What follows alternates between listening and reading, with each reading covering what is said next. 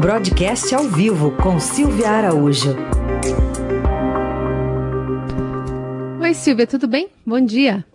Oi, Carol. Bom dia para você, bom dia, Heisen, bom dia, ouvintes Eldorado. Bom dia. Vamos falar um pouquinho de inflação. O que, que a gente tem no nosso panorama aí, pensando também no mês de dezembro? É, Carol, inflação é algo que assusta muito, né? A gente tem falado aqui é, na rádio, aqui no jornal, sobre alguns repiques de inflação, né? O Heisen até falou um tempo atrás da inflação do óleo de soja. A gente viu que realmente alguns produtos, principalmente produtos alimentícios, subiu muito nesse ano teve o óleo de soja, tem a questão do leite, tem a questão do arroz.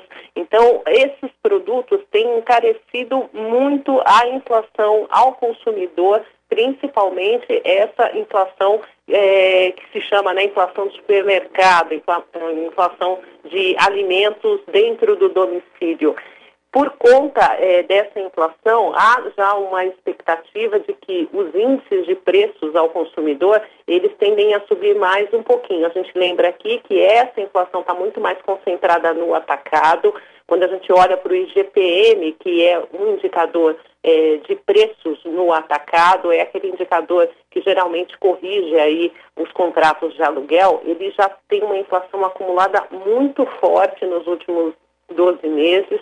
Para a gente ter uma ideia alta nos últimos 12 meses, contando com um indicador que foi divulgado nessa semana, já está aí na casa dos 24%. Então, é um índice muito alto que já começa a ser repassado para a inflação do consumidor. Por isso que a gente tem visto principalmente esses produtos aí da alimentação mostrando um, um cenário de alta de preços. Por outro lado, os preços ao consumidor, a gente tem aí alguns, alguns itens né, que arrefeceram uh, essa alta e por isso que quando a gente olha a composição do IPCA ou do IPC da FIP, a gente vê uma inflação muito mais baixa do que esses 24% no ano que está concentrado é, no IGPM. Mesmo assim, o governo trata essa inflação, mesmo essa inflação do atacado, que pode sim ser transmitida para o consumidor, governo trata como uma inflação pontual,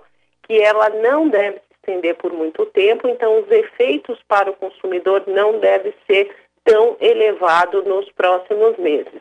Agora, se você tiver um pouco mais de demanda, e principalmente no final do ano, né, Carol e Heisen, a gente tem uma pressãozinha inflacionária, né, porque as pessoas acabam consumindo um pouco mais é, os produtos no final do ano, e no final do ano a gente tem sempre aqueles produtos importados, os chamados produtos natalinos, como eles são importados, estão sendo importados com dólar muito alto, há uma expectativa de que se tenha, assim, uma pressãozinha um pouco maior dos preços para o consumidor no mês de dezembro. De qualquer forma, como o Banco Central está tratando essa inflação como temporária, ele não entende que isso vai comprometer a trajetória do juro no país. O juro está em 2% ao ano, o juro básico, né, a Selic, e deve permanecer nesse patamar na reunião do Copom de dezembro.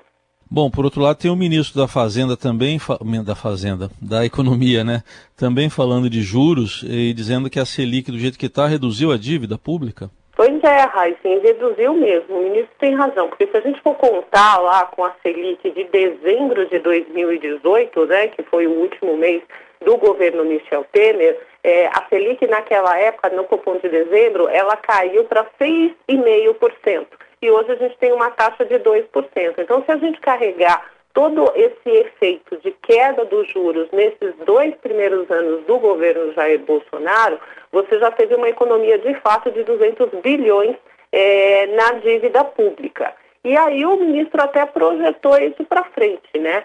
Ele projetou, é claro, com uma Selic bem baixa, com uma Selic aí de 2%, que não vai ficar, a gente já sabe que a Selic não vai ficar em 2% até o final do mandato do presidente Jair Bolsonaro, até por conta dessas pressões que a gente falou agora há pouco de inflação e também porque os investidores estão pedindo taxas mais altas para comprarem os títulos públicos do governo. Muitos desses títulos, a sinalização dos juros é justamente a Selic.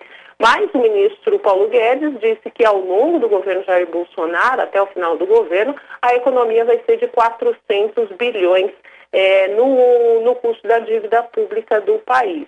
Agora, Heisen, com a reforma da Previdência mais essa economia, se a gente lembrar que a reforma da Previdência é, trouxe uma economia de 800 bilhões é, de reais em 10 anos para o governo, somado com essa queda da taxa é, de juros que traz o alívio para a dívida pública, seria o melhor dos mundos para o governo na questão da dívida pública se não tivesse uma pandemia no meio do caminho, né? Foi um imponderável, ninguém contava com isso e toda essa economia, ela acabou em... A gente não pode falar que ela foi perdida, porque se não fosse essa economia, a situação do país ainda estaria muito pior.